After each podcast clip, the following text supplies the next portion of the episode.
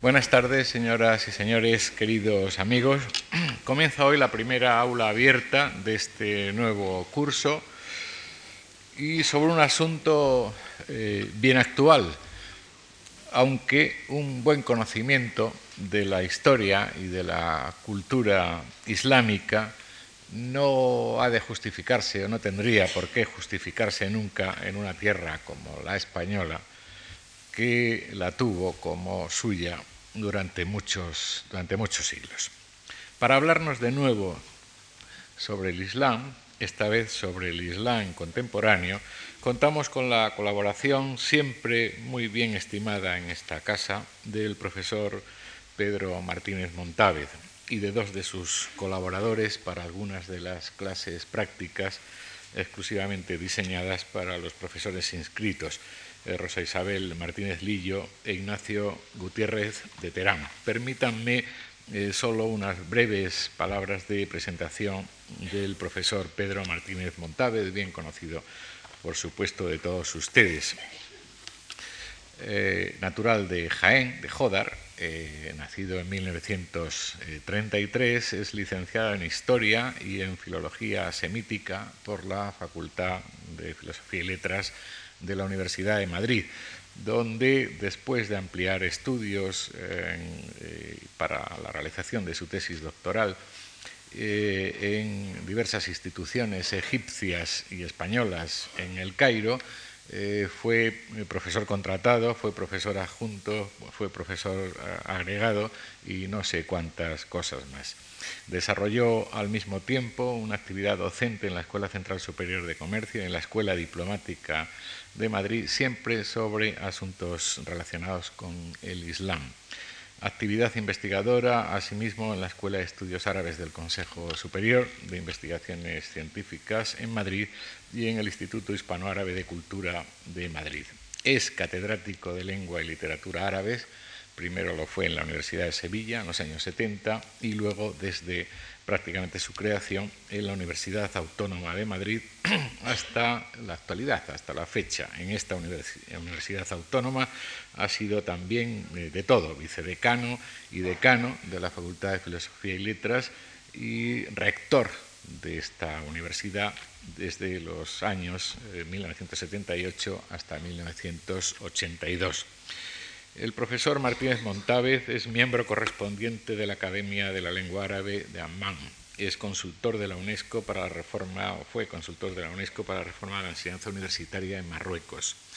Profesor visitante en muchas universidades, tanto en Hispanoamérica, en México, en el Colegio de México en concreto, y en varias universidades árabes, y es fundador y director de la revista Almenara, vicepresidente y, ha sido también presidente de la Asociación de Amistad Hispano-Árabe, etcétera, etcétera, etcétera. Entre sus principales libros publicados, pues voy a empezar por los últimos, Pensando en la historia de los árabes, es un libro de hace cuatro años, Al Andalus, España en la literatura árabe moderna, es un libro del 92, Europa Islámica, la magia de una civilización milenaria, en colaboración con dos, eh, una colaboradora, y eh, es un libro que ha sido traducido al menos a cuatro idiomas europeos, etcétera, etcétera, y por no entrar en sus numerosos trabajos de investigación y de reflexión sobre la cultura islámica y sobre la cultura española en relación con el Islam en revistas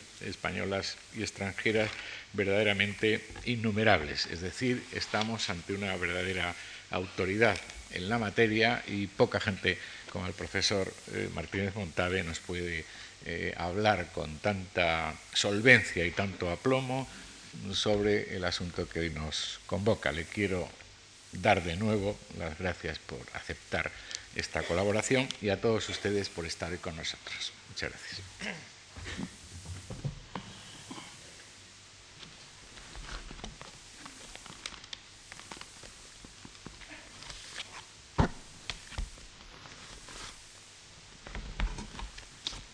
Pues muy buenas tardes a todos y a todas. Comprenderán ustedes que mis primeras palabras sean de agradecimiento a la Fundación Juan March por haberme propuesto dar este, este ciclo de clases prácticas y de conferencias públicas. Me parece que es la tercera o cuarta ocasión en que la Fundación Juan Marchi me invita a sus actividades culturales. Muy sinceramente se lo agradezco, eh, especialmente a don Antonio Gallego, que en la presentación que ha hecho, pues como siempre se hacen las presentaciones, pues exagera los hipotéticos méritos de, del conferenciante. Fin, solvencia y aplomo, pues trataré de tenerlos.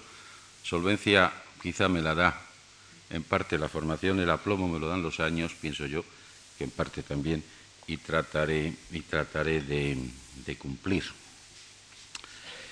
Eh, yo soy muy consciente, eh, la vida me lo, me lo ha ido enseñando, que hablar del Islam es, es complicado, es arriesgado.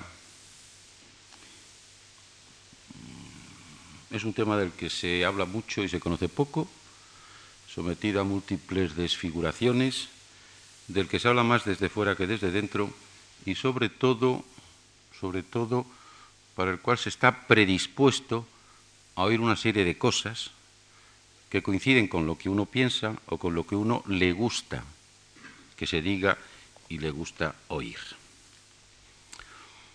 Yo antes de entrar un poco en el tema este de el Islam, espacio islámico y espacios islámicos, y después les trataré de explicar por qué hablo de, espacio y espacios, eh, me voy a permitir hacer algunas observaciones, puntualizaciones básicas y que creo absolutamente pertinentes.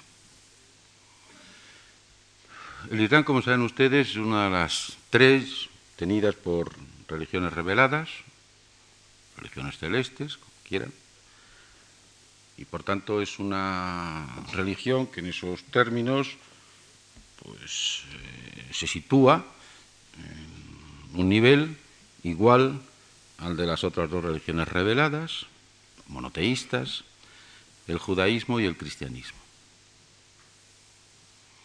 La primera observación que quisiera hacer es esta. ¿Cómo podemos establecer un principio de diferenciación o intentar al menos establecer un principio de diferenciación entre judaísmo, cristianismo e islam? Pues creo que lo más sencillo y lo más simple es partir, partir de los propios nombres. Queramos o no, los nombres significan. Para eso están. Por eso, por eso se han producido, que los nombres tienen un significado concreto, aunque el significado después se haya ido perdiendo, se haya ido reduciendo, o, no se sea consciente de, él. Nosotros decimos judaísmo, y, repito que lo hago en términos estrictamente de diferenciación conceptual y terminológica, decimos judaísmo y el término remite a un pueblo, a un pueblo, remite a una colectividad humana. Decimos cristianismo y el término, la referencia primera, el término de referencia es un individuo, es un ser humano, es un hombre. Decimos Islam y a qué remite? Pues remite a una idea, a una idea, así de fácil y así de claro. Judaísmo remite a un pueblo, a una colectividad humana. Cristianismo remite a un individuo, a un ser humano, personaje histórico. E Islam remite a una idea. Y esto lo digo no simplemente para establecer esa diferenciación concreta, sino para advertir también y hacer notar que los principios de lo que podríamos llamar de abstracción en el Islam son mayores. Fundamentalmente, Islam remite, insisto, a una, cosa abstracta. No tiene una apoyatura colectiva y no tiene una apoyatura individual. No remite a una colectividad ni remite a un individuo. Remite a una idea. Por tanto, el principio, insisto, de abstracción y el principio ideológico, y no digo el término, empleo el término ideológico con ninguna connotación sesgada ni peyorativa, la carga ideológica en el término Islam es mayor que en cualquiera de los dos otros términos comparables. Segunda aproximación. La primera ha sido esta de contrastes. Tomando las tres grandes lecciones reveladas y qué significan en origen. Segunda observación. ¿Qué significa exactamente el término Islam? A partir de lo que constituye el significado primero de las palabras, que es el propio término, el material lingüístico. Todos sabemos que Islam se traduce, se hace equivaler, cualquier libro lo dice, es, diré algo más menos así, como ponerse en manos de Dios, someterse a la voluntad divina, cosa que es cierta, o sea que sí responde a, a una parte de la realidad, pero solo a una parte de la realidad. ¿Por qué?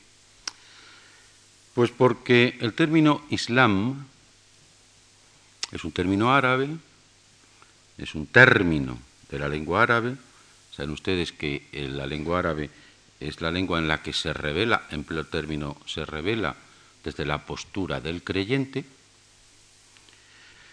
Es un término árabe que corresponde, está incluido en una raíz cuyo significado concreto, y recurran ustedes a cualquier diccionario, es estar sano, tener buena salud, ser intachable, estar exento de algún tipo de maldad o de vicio.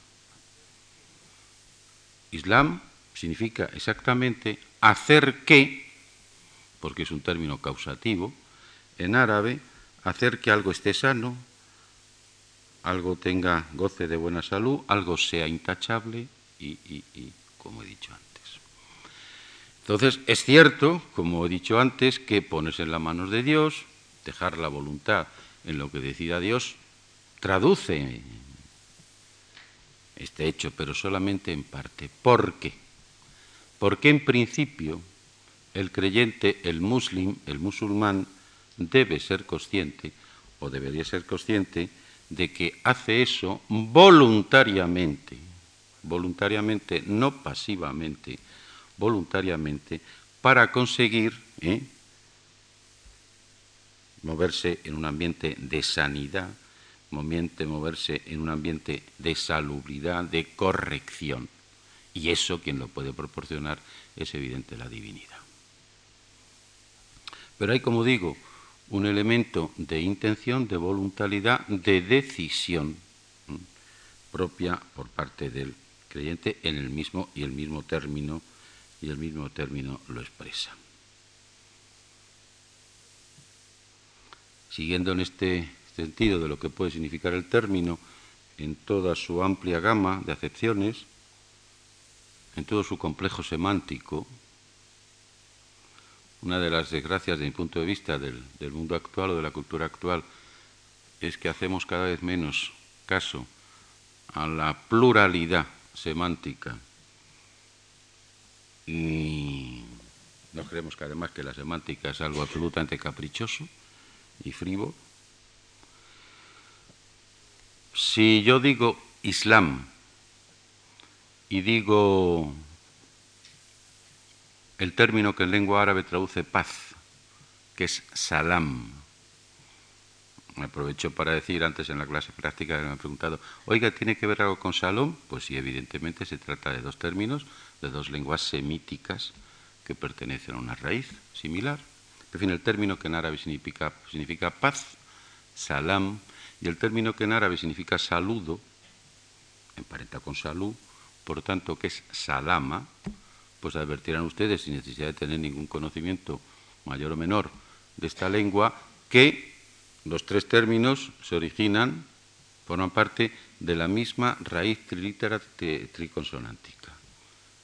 Es el em, salima en árabe.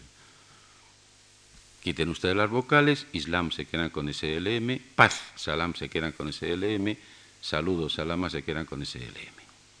Por tanto, hay un complejo, como digo, básico, hay una infraestructura de significado en estos términos y en sus términos emparentados que de alguna manera van definiendo, ¿eh? de alguna manera van diseñando el, campo, el terreno semántico en que esta palabra, este término y este concepto han surgido.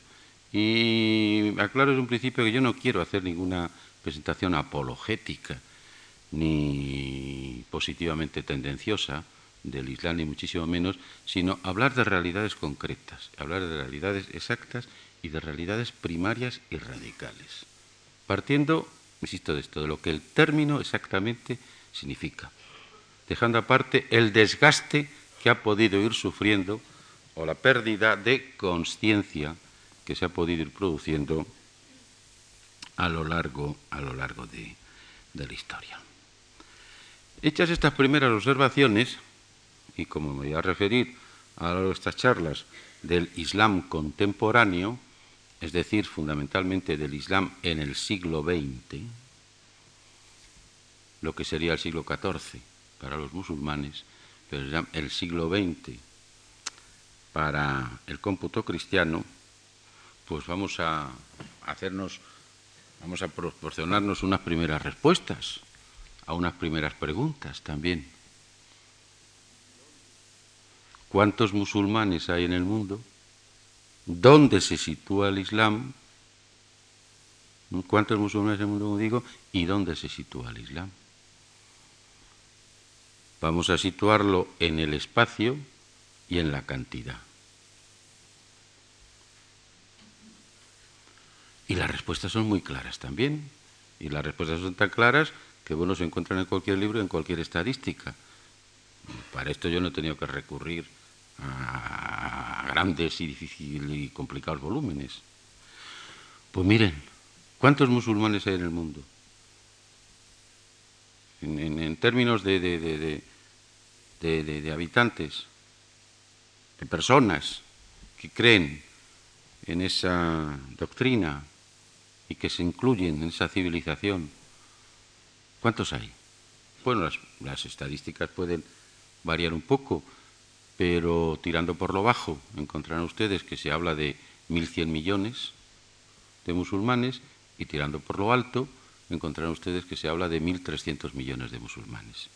Entre los 1.100 y los 1.200 millones de musulmanes, en la actualidad está el número de, como digo, de las personas que se identifican con esa creencia. De esto podemos sacar, en principio, pues algunas deducciones también, algunas conclusiones.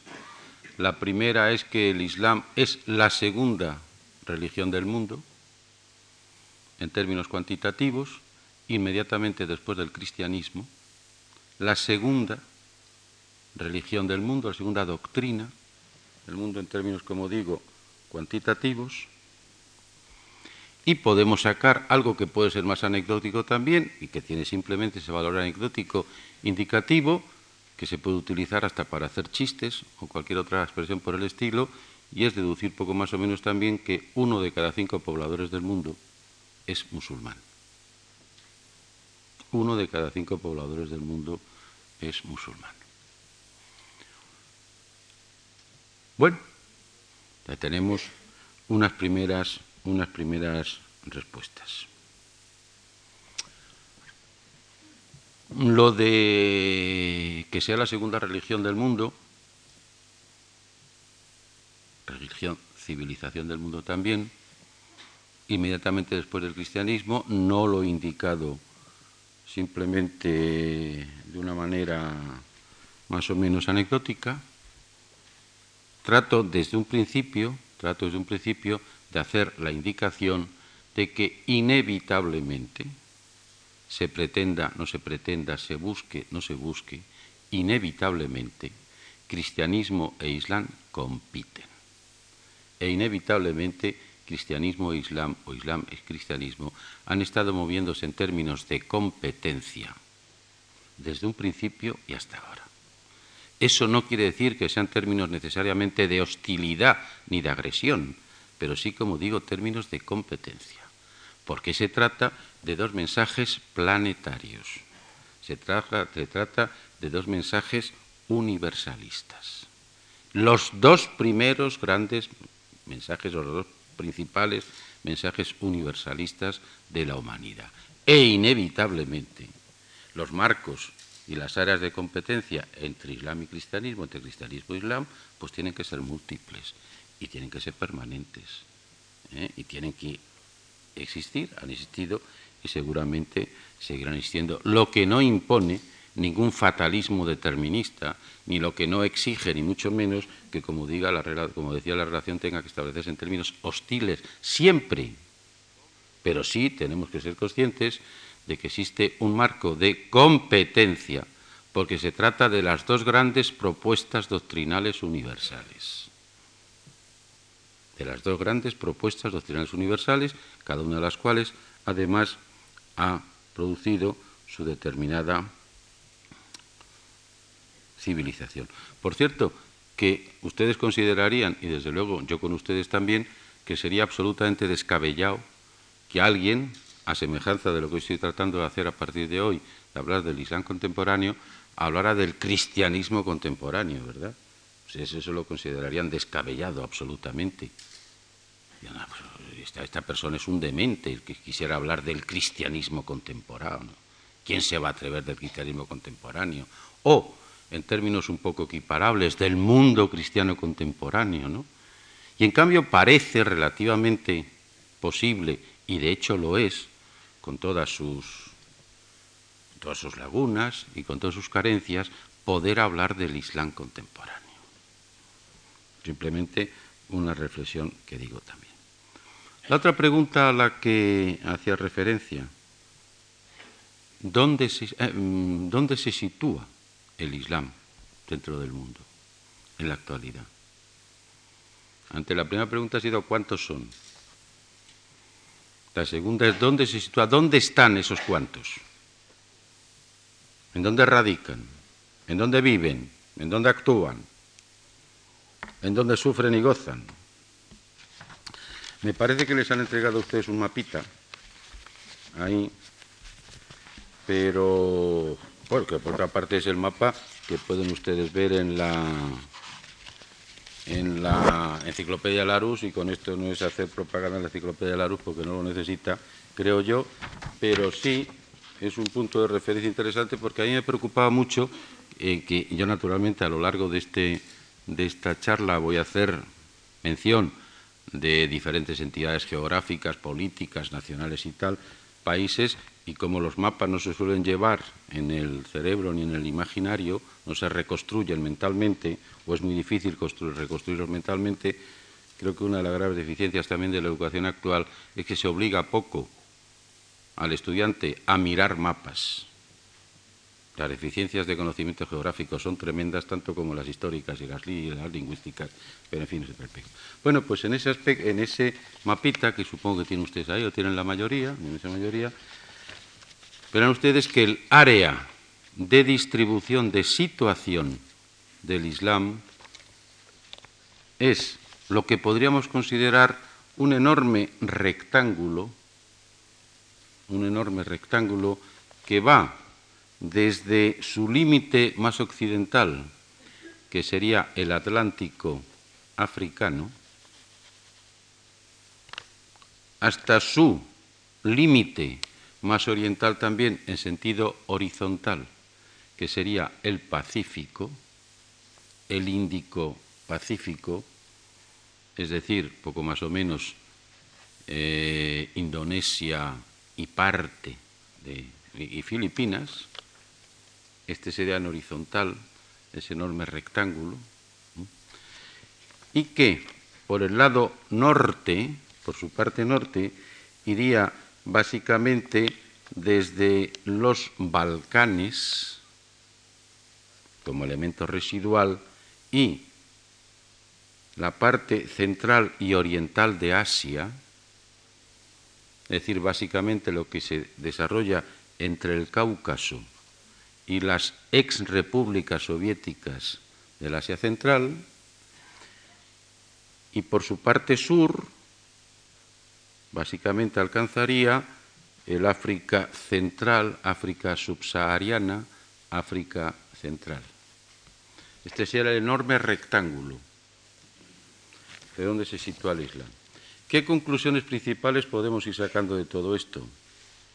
Pues varias. Y simplemente, como digo, eso se deduce de la contemplación del mapa. No hay que hacer ningún ejercicio intelectual extraordinario.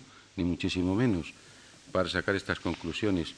Y la primera está muy clara.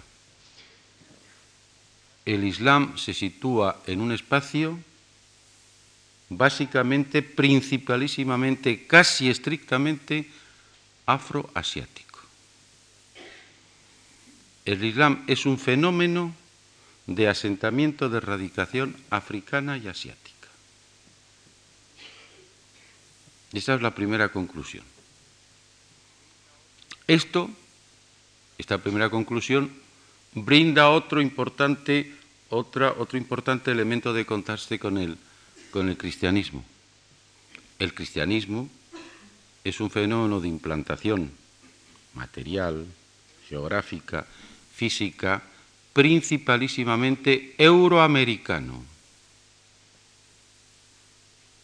El planeta, si lo queremos repartir por la distribución, por el asentamiento de estas dos grandes doctrinas y civilizaciones correspondientes, el espacio euroamericano es principalísimamente cristiano, el espacio afroasiático es principalísimamente islámico.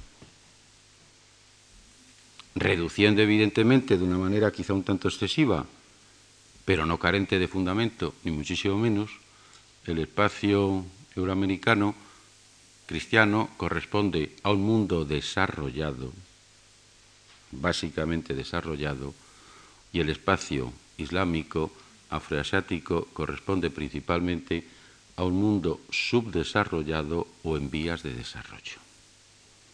Es decir, reduciendo mucho más drásticamente todavía, con los riesgos que siempre comporta o conlleva la, esquematización, pero con la base de verdad fundamental que casi siempre una esquematización supone también, pone como digo, enfrentar un primer mundo y un tercer mundo.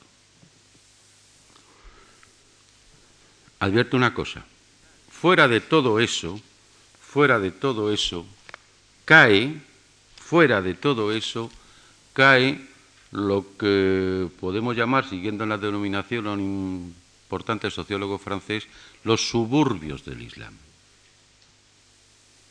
Todo aquello que no es centro del Islam, ni es primera periferia del Islam, es decir, no es centro del Islam, es decir, la zona en donde el Islam es casi único o mayoritario, inmensamente mayoritario, o la primera periferia del Islam en donde el Islam es ampliamente minoritario o medianamente minoritario, fuera de todo eso, aquello en donde el Islam es absolutamente minoritario y claramente residual en muchos aspectos.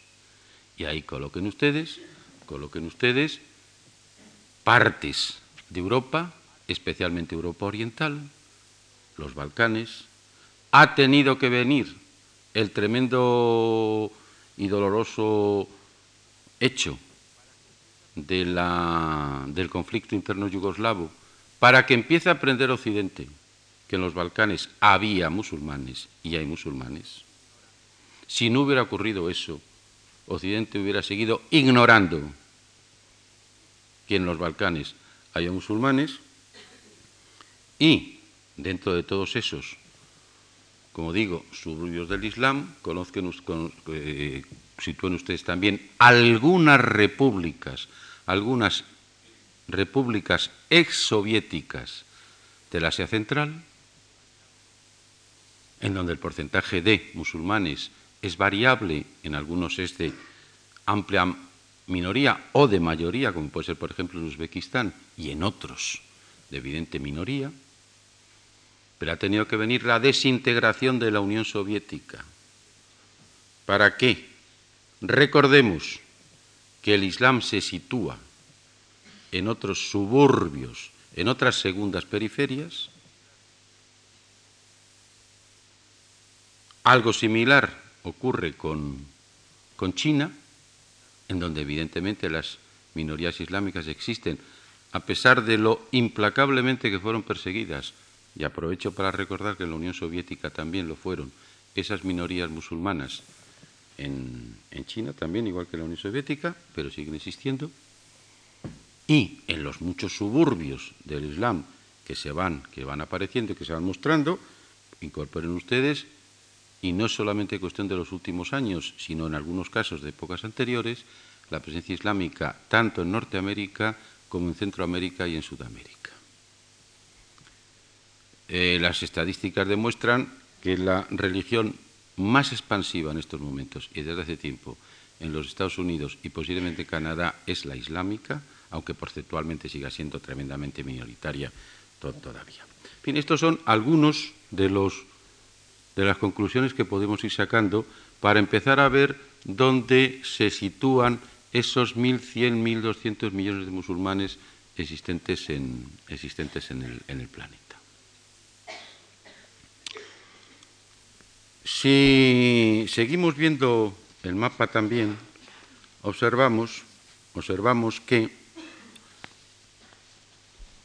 desde el noroeste del Atlántico africano, marroquí mauritano, hasta el noroeste del subcontinente índico, hasta aquí, hasta el noroeste del subcontinente índico, es decir, concretamente hasta el Valle del Indo, el Islam se produce, se sitúa, actúa, vive en términos de casi totalidad de población o de mayoría grandísima, en porcentajes que van en, esos casos por encima del 80%, 80, 85, 90, 95% de la población musulmana. Es decir, hay, una, hay, una, hay un continuo islámico desde el Atlántico africano hasta el noroeste del subcontinente índico. Todo esto se produce sin soluciones de continuidad. Todo esto, insisto, se produce en términos de continuidad geográfica física indiscutible. Indiscutible. Y observamos que la ruptura, la ruptura se ha producido, se produce en el subcontinente índico. A partir del subcontinente índico, el Islam no se producirá como hasta él en términos de continuidad, sino en términos de discontinuidad. Lo que habrá es un hecho fundamental de discontinuidad y un hecho superpuesto de concentraciones islámicas importantísimas.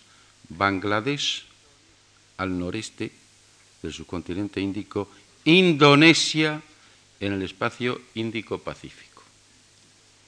Lo que hasta entonces había sido en términos de continuidad, a partir de entonces se establece, a partir de ese lugar de su continente índico, se establece en términos de discontinuidad.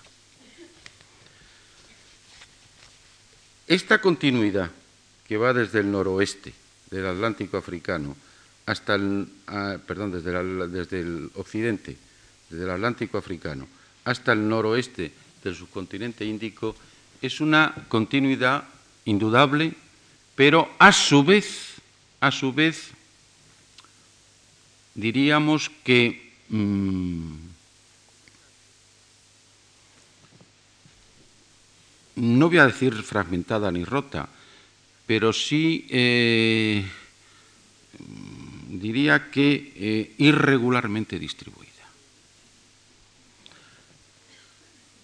Desde el Atlántico africano hasta la península arábiga,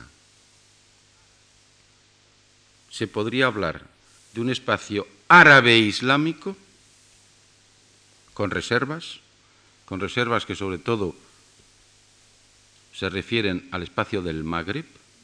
Evidentemente es un hecho que hay numerosos magrebíes a los que se les pregunta cuál es tu primera seña de identidad y nunca dirán árabes, sino musulmanes. Y la segunda puede ser árabe o no.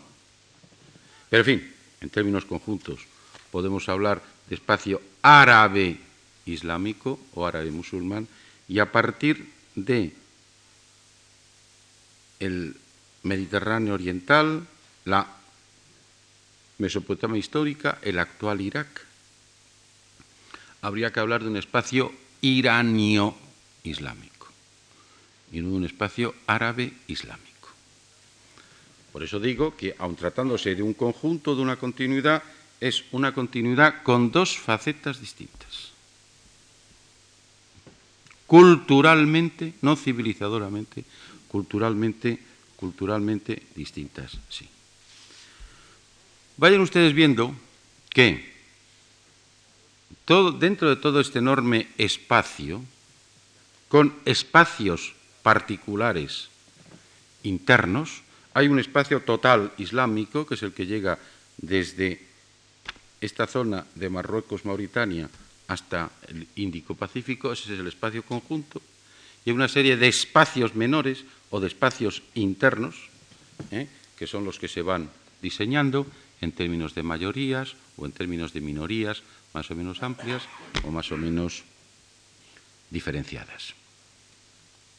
Por eso yo he hablado de espacio islámico y espacios islámicos y no he dicho espacio islámico y subespacios islámicos, porque si hubiera empleado el término subespacio hubiera sido un término devaluado, hubiera sido un término servil, dependiente, cosa que quería evitar, porque cada uno de esos espacios particulares dentro del espacio conjunto tiene su propia entidad y tiene su propio valor y tiene su propia idiosincrasia. ¿Qué, observamos o qué conclusiones podemos ir sacando también? Pues podemos ir sacando algunas realidades que, entre otras cosas, entre otras cosas, sirven para demostrarnos lo inexacto o lo erróneo de nuestros supuestos conocimientos. Quiero decir que lo que concluimos es que lo árabe es una minoría dentro de lo islámico. Si antes he dicho que aproximadamente, poco más o menos, uno de cada cinco habitantes del mundo es musulmán, de la misma manera podría decir que uno de cada cinco musulmanes es árabe. Se calcula entre un 15% o un 20% el número de árabes en la actualidad.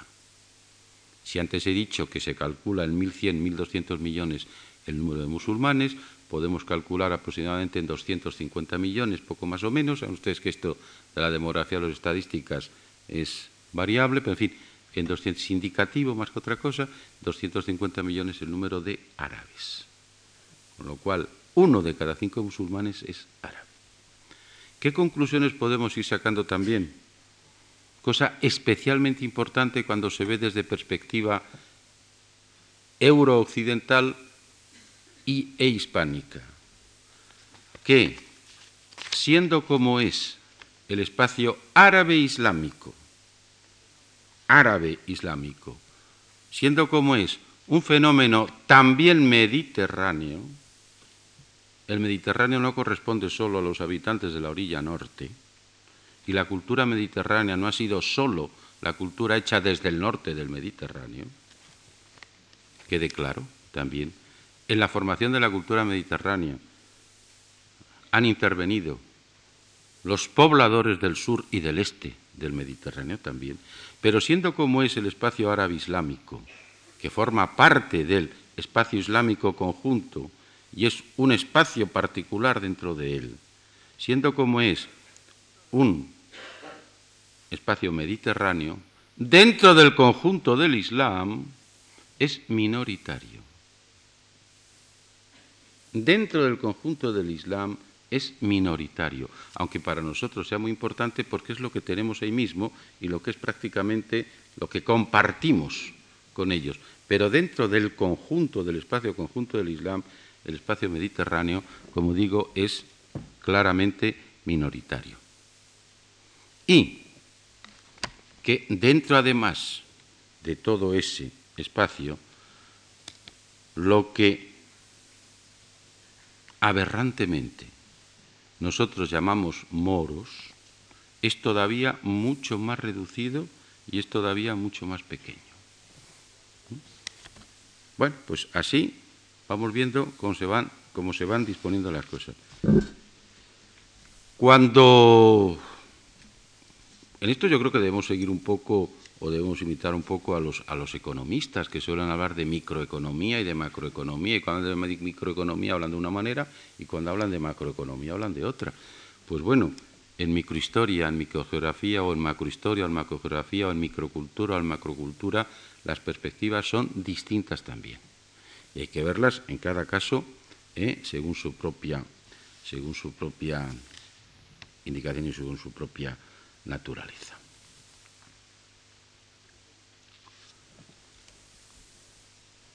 Antes les he dicho que lo árabe dentro de lo islámico es una minoría en términos cuantitativos, no lo es en términos cualitativos. En términos cualitativos no lo es por varias razones. En primer lugar,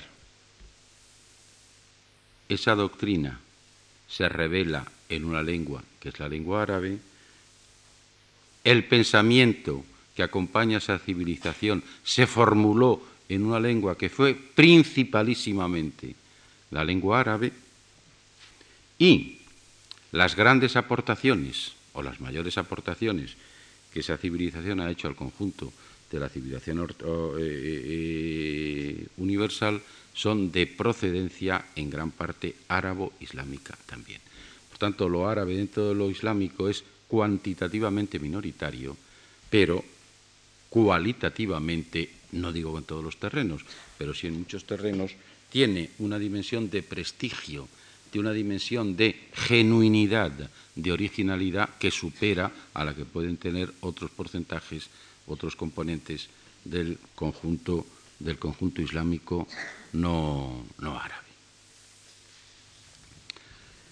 Advertirán ustedes también que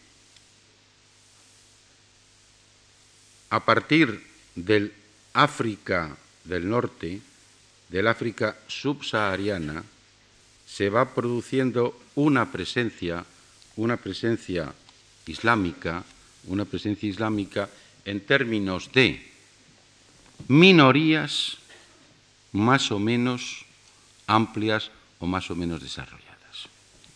Y que, de una manera genérica, en el continente africano se va produciendo lo que podríamos llamar una paulatina o gradual reducción del Islam, reducción del Islam desde la zona de transición subsahariana hasta el sur del continente. Es decir, que existe un Islam negro, y que nadie se sienta molesto con esta denominación, porque es la denominación utilizada en cualquier libro o en cualquier trabajo que de estas cosas trate, eh, que existe un Islam negro con diferentes porcentajes de presencia y de actuación según los distintos países y según los distintas, las distintas colectividades y hechos a los que me pueda, a los que me pueda referir. Con esto quiero decir, creo que ha quedado suficientemente claro, que el Islam es un hecho planetario, planetario, y que el Islam es una propuesta, al menos, así voy a decirlo, luego iremos viendo qué otras cosas es, es una propuesta de intención universal. Que el Islam por vocación y por origen es universalista e internacionalista o al menos tiende y se propone lo universal y lo internacional, que es una propuesta no limitada ni reducida a formulaciones nacionales o a formulaciones más reducidas, que lo propio del Islam, como digo, es la vocación universal, que el Islam es una propuesta, en principio, a la humanidad como puede ser, como puede ser el cristianismo. Y se van diseñando, se han ido diseñando los distintos espacios dentro del espacio común, dentro del espacio conjunto. El espacio árabe islámico, a su vez articulado en espacio magrebí, espacio próximo oriental y espacio peninsular arábigo, el espacio iranio, el espacio iranio indostánico, el espacio índico-pacífico, que tiene la peculiaridad además de ser un espacio insular, índico-pacífico, y luego las periferias.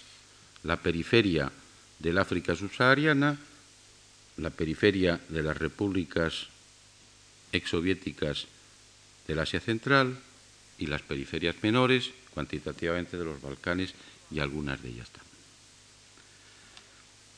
Esto al, al que se dedique, al que quiera dedicarse a la historia del Islam o a la, al análisis del mundo islámico, le plantea unos problemas tremendos. Le plantea unos problemas tremendos porque aborde el problema que aborde y aborde el tema que aborde, lo que, fundamentalmente tiene que tratar es de conocer qué puede haber de común y qué puede diferente, qué puede haber diferente, qué hay de común y qué hay diferente en ejemplos tan absolutamente eh, diversos como pueden ser, y les voy a dar así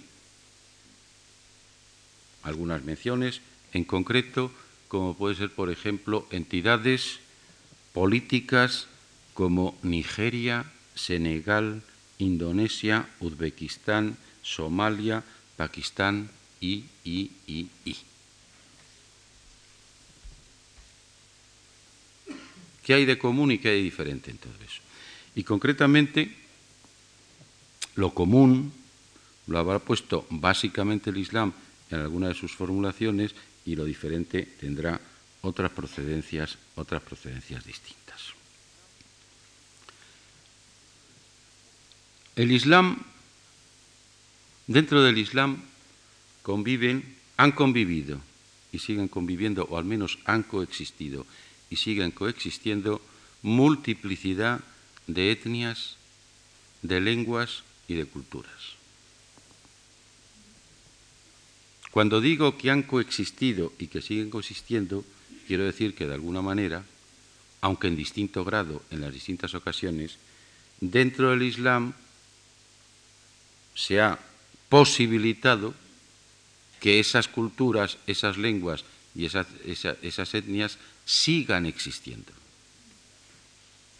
Evidentemente, ha habido casos clarísimos de persecución, de sojuzgamiento, pero el hecho, como digo, y les voy a proporcionar algunos, algunos, algunos datos, nada más.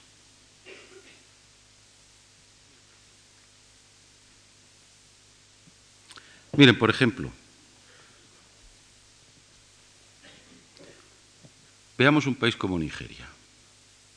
Un país como Nigeria en donde el número aproximado de la población musulmana pues estará en torno al, al 40% de la población total, términos más o menos.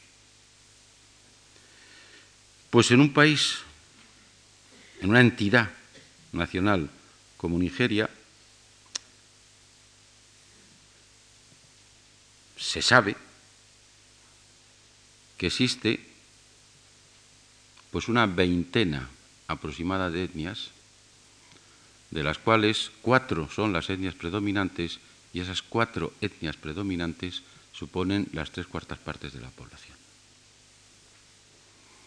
El Islam ha tenido que, que convivir, que coexistir, que en alguna manera ser un elemento de homogenización parcial de esas situaciones tan distintas.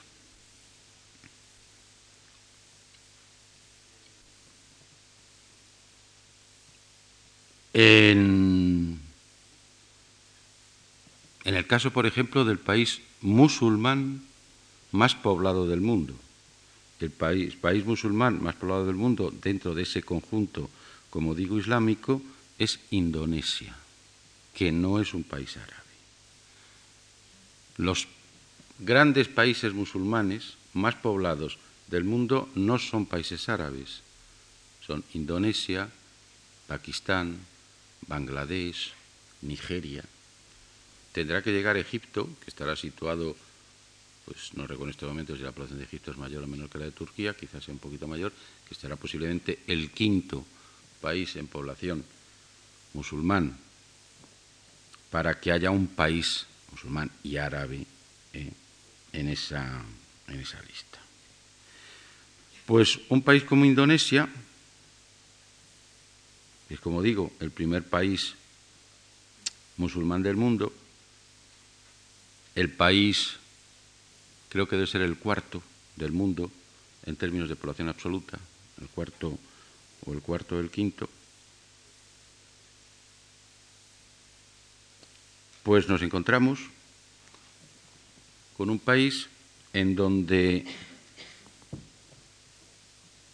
el proceso unificador o relativamente unificador nacional, conseguido básicamente o principalmente a partir de, una, de un mensaje nacional indonesio que se basa a su vez en una lengua, pues ha sido formulado en términos principalmente musulmanes, en términos principalmente islámicos. Y la lengua que se utilizó, y que se ha utilizado y que sigue utilizando, y que es la lengua principal del Estado indonesio, de Indonesia, imponiéndose a otras modalidades lingüísticas distintas, es una variante al cabo, el llamado indonesio actual, es una, variante al cabo del, malayo, del malayo moderno lengua que durante mucho tiempo se escribió en caracteres arábigos. Y que ahí el Islam ha intervenido culturalmente para potenciar una idea nacional a partir de una mayoría doctrinal y en parte basándose en un hecho lingüístico parcialmente relacionado con el árabe, aunque solamente, como, como digo, sea parcialmente, parcialmente relacionado con el árabe. Dentro de ese enorme mundo tan, tan heterogéneo que el Islam contemporáneo es, en otras clases siguientes verán ustedes, les proporcionaré las fechas, de formación de soberanía, de obtención de la soberanía y de la independencia de la mayoría o de la totalidad de los estados islámicos actuales y de las entidades políticas islámicas actuales. Y verán ustedes como la inmensa mayoría de las entidades políticas islámicas actuales, de los estados actuales, son de creación muy reciente. Son de hace 40, 50, 60 años, como mucho, como mucho. Aprovecho para decir, entre paréntesis, que eh, el, mundo, el mundo islámico, y en este caso concreto el mundo árabe, dentro del mundo islámico, es un ejemplo clarísimo de lo que podríamos llamar una tremenda paradoja. Y esa tremenda paradoja se puede expresar de la manera siguiente. Se trata de países muy antiguos y de estados muy modernos estados muy modernos que se han formado en países muy antiguos. Si yo les digo a ustedes, por ejemplo, Irak, pues estoy hablando de una entidad política que tiene como mucho, pues tiene como mucho, pues, pues, pues 70 u 80 años. 70 u 80 años de existencia. Ahora, si en vez de decirles Irak, les digo Mesopotamia. Y el Irak actual está en el mismo lugar físico que la Mesopotamia geográfica pasada, a ustedes se les levantará ya un imaginario completamente distinto. En términos de Irak pensarán de una manera, en términos de Mesopotamia pensarán de otra, pensarán de otra manera. El caso más concreto es el de Egipto. Si se imagina uno, si piensa uno en términos del Egipto islámico, lo ve y valora de una manera. Si piensa uno en términos del Egipto faraónico, lo ve y lo valora de otra manera distinta también. Pero eso simplemente, como digo, es, bueno, es que esta paradoja, esta aparente paradójica, paradoja de países muy antiguos o de estados muy modernos en países muy antiguos, de alguna manera caracteriza ampliamente al mundo árabe islámico, al mundo islámico y no solamente y no solamente en su parte árabe también. Si les hablo de Pakistán, pues es un, un país, perdón, es un estado que tiene poquito más de 50 años de existencia. Poquito más de 50 años de existencia. Ah, pero si en vez de hablar de Pakistán les hablo del Valle del Indo, pues ya los planteamientos que se harían y, las deducciones que se sacarían serían enormemente, enormemente distintas también. Con estos eh, quiero mm, ponerles la idea de que, de que el Islam contemporáneo es rigurosamente contemporáneo en el sentido no solamente que se produzca en este tiempo, sino que prácticamente ha nacido en este tiempo también. Y es un hecho de nacimiento, como digo, rigurosamente, rigurosamente contemporáneo también. Un país como Somalia, un país como Somalia. Situamos Somalia, pues en el llamado Cuerno de África, también enfrente de la costa occidental, suroccidental de la península arábiga. Un país como Somalia,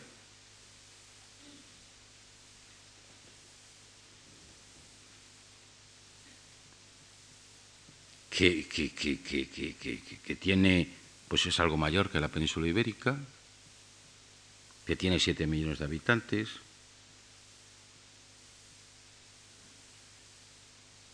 que tiene una lengua, el llamado somalí, que es una lengua de tronco cusita,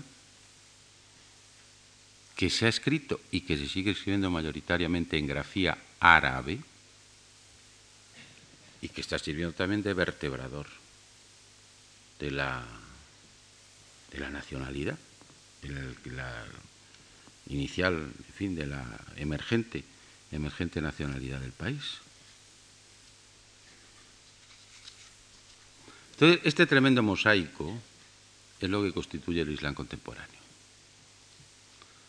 Hablar solamente en términos de Islam, desde el pequeño, del pequeño ventanuco que supone lo más próximo a Occidente, o lo más próximo, en este caso concreto, a la península arábiga es inevitablemente, irremediablemente, una desfiguración del fenómeno islámico. Y yo no digo que no esté fundamentado, fundamentado está porque es lo que tenemos más próximo. Y lo que tenemos más próximo siempre es lo que más atrae y a lo que se debe prestar más atención. Pero el objeto próximo no nos debe hacer olvidar los múltiples objetos distantes y no nos debe hacer olvidar los múltiples objetos que confluyen y que responden al mismo, a la misma denominación y responden al mismo concepto también. Y cuando estamos hablando de Islam, debemos al menos ser conscientes, ¿eh? al menos ser conscientes de la enorme amplitud que tiene el término de las enormes diferencias que esto supone y de las enormes situaciones contrapuestas también que esto supone también. Y sobre todo no debemos cometer el error de aplicar o dar las mismas respuestas a los hechos islámicos que tenemos próximos eh, a los hechos islámicos que tenemos lejanos. En consecuencia, lo que tenemos que advertir es que evidentemente hay una pluralidad de islames como en todo, hay una pluralidad de occidentes, hay una pluralidad de Europas. Es que hay una sola Europa, es que hay un solo occidente, hay una pluralidad de Europas también. hay una pluralidad de occidentes. Y con el Islam pasa exactamente lo mismo. Aunque tenga sus manifestaciones diferenciadas, sin duda también. Pero existe, eh, pasa, pasa, como digo, exactamente, exactamente lo mismo también. Hay entidades políticas islámicas que se justifican, que nacen precisamente por su condición doctrinal. Pakistán, por ejemplo. Pakistán, por ejemplo. Y que nace precisamente como diferenciación de la inmensa, de la mayor parte del subcontinente índico que no es islámico o es solo minoritariamente islámico en alguna de sus, en alguna de sus partes. Y lo que ocurre en el noroeste de la India pasa en el noreste de la India también con Bangladesh. La primera, la seña de identidad, la seña de nacimiento del Pakistán es una seña islámica. Y Pakistán, si se puede decir, si se puede denominar, si se puede llamar Estado Islámico, porque a partir de la doctrina el Estado se crea. Y ese es un ejemplo que se da ahí y no se puede dar, y, que no se da, de hecho, en otras, en otras situaciones. Esta es la realidad islámica que tenemos, la realidad islámica, la realidad islámica contemporánea que tenemos, no la realidad islámica reducida que es otra cosa completamente distinta. La realidad islámica general que tenemos. Evidentemente, como digo, las realidades, esa realidad conjunta, ese espacio conjunto, se va disponiendo en espacios internos diferenciados. Seamos conscientes, por tanto, de que tenemos un espacio conjunto y que tenemos espacios internos, como digo, diferenciados. Yo antes he dicho, yo antes he dicho que iremos viendo a lo largo de estas, de estas, de estas charlas qué, qué elementos comunes, si existen algunos elementos comunes, puede haber, ya iremos viendo los elementos comunes distintos, las clases diferentes que pueda haber, las situaciones económicas que pueda haber, los mensajes políticos e ideológicos que pueda haber, pero sí, y a base de dos fragmentos que tengo aquí, voy a hacer una pequeña indicación de dos de esos sentimientos comunes o confluyentes que pueden actuar. Mira, el primero es un texto de un casi olvidado viajero, viajero hispánico, Domingo Badía y Leblic, que a comienzos del siglo XIX, bueno, se convierte al Islam, como saben ustedes, se hace pasar por el príncipe Ali Bey el Abbasí, describe su peregrinación a los lugares santos islámicos el año 1807 y dice así en sus fragmentos, solo en el monte Arafat, es decir, una de las zonas, uno de los lugares que se, que se visita durante la peregrinación, solo en el monte Arafat es donde se puede formar idea del espectáculo imponente que ofrece la peregrinación de los musulmanes. Un concurso innumerable de hombres de todas naciones, de todos colores, llegados desde las extremidades de la tierra a través de mil peligros e innumerables fatigas para adorar juntos a un mismo Dios. El Dios de la naturaleza, el habitante del Cáucaso, presentando una mano amiga al etíope o al negro de Guinea, el indio y persa hermanados con el berberisco y el marroquí, todos mirándose como hermanos o como individuos de una misma familia, unidos con los vínculos de la religión, hablando a la mayor parte o al menos comprendiendo poco o mucho la misma lengua, la sagrada lengua de la Arabia. No, no hay culto que presente a los sentidos espectáculo más sencillo, más tierno, más majestuoso. Filósofos de toda la tierra, permitid a Ali Bey defender su religión como defendéis vosotros el espiritualismo o el materialismo, el vacío o el lleno, la necesidad de la existencia o la creación. Aquí, lo mismo que ya indiqué en la relación de mi viaje a Marruecos, no hay intermediario entre el hombre y la divinidad. Todos los individuos son iguales ante el Creador.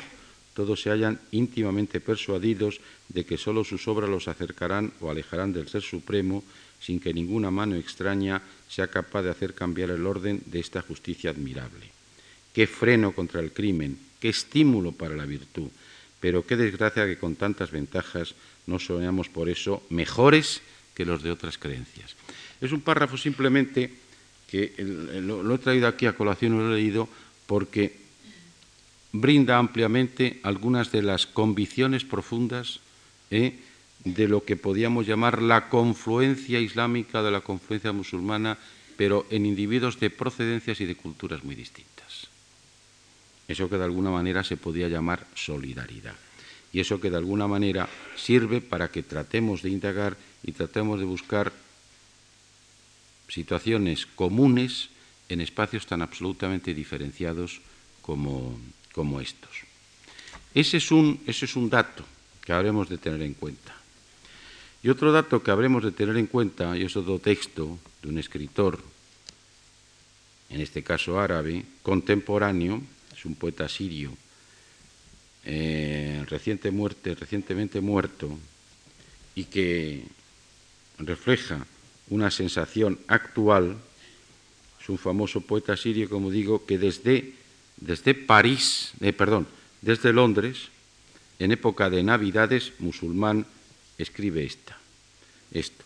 Las coloreadas tarjetas de felicitación que los árabes compran en las librerías y kioscos de Londres por estos días de diciembre todos los años expresan una auténtica alegría árabe o expresan una alegría hipotética. ¿Acaso esas bellas palabras poéticas escritas sobre ellas con letras doradas se aplican a los ciudadanos del tercer mundo, aplastados por la pobreza, la coerción, la tristeza y el quebranto? Os confieso que yo, siempre que recibo una tarjeta adornada con flores, velas, campanas, casas revestidas de hielo, chimeneas encendidas, árboles iluminados con lucecitas rojas, verdes, azules, siento que el cartero se equivocó con las señas de mi casa, que tomo prestada la alegría de los otros. Eso no es nuestro. Esta es otra, otro sentimiento, otro sentimiento actual, otro sentimiento de un musulmán, concretamente, concretamente árabe, en este caso, eh, esto que vive, que vive desde el exilio y que vive desde el exilio, desde el exilio occidental. Bueno, este es el espacio conjunto y estos son los distintos espacios. A lo largo, yo naturalmente no podré hacer referencia de la misma manera a todos estos espacios y de alguna forma me concentraré también principalmente sobre lo que está más próximo ¿eh? y sobre lo que está más en relación con nosotros. Pero no olvidemos, no olvidemos, no olvidemos de alguna manera, de alguna manera no olvidemos todo este enorme espacio dispuesto ¿eh? y toda esta franja tremenda del planeta que está ocupado, que está ocupado por las por el, el Islam, por el Islam en su conjunto y con las distintas variantes del Islam. Cuando yo no sé si me estoy alargando demasiado o no, la verdad es que no tengo ni idea. No, no, sí, prácticamente sí. Eh, eh, cuando vemos las cosas desde perspectiva, desde perspectiva hispánica, desde perspectiva hispánica, eh, como las vemos desde una perspectiva reducida. Ah, vuelvo a repetir, es la nuestra y tenemos que tenemos que, que, que tenerla presente, presente ante todo. Pero, por ejemplo, miren, nos resulta un fenómeno importantísimo, y es, desde luego lo es, y nos resulta un fenómeno sorprendente y valiosísimo, que algunos pequeños ejemplos de poesía lírica medieval, concretamente las jarchas, fueran términos mozárabes o de lenguas mozárabes escritos con grafía árabe. Y entonces nos parece algo absolutamente extraordinario que se pueda producir ese, ese, pequeño fenómeno, que algunos, algunas palabritas ¿eh? de, de, procedencia mozárabe distinta se escribieran, se escribieran en árabe. y puedan leerse en esa grafía. Y le damos un valor extraordinario y lo tiene. ¿De acuerdo?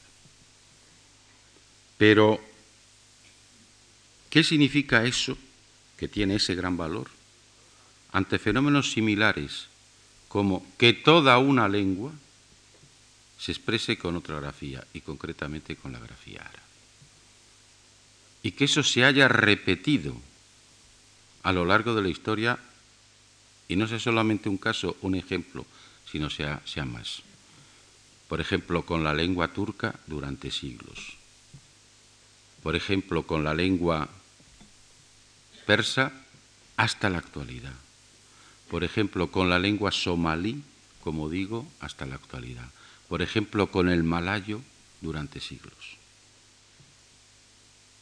Esos son hechos islámicos genéricos, rotundos, plenos.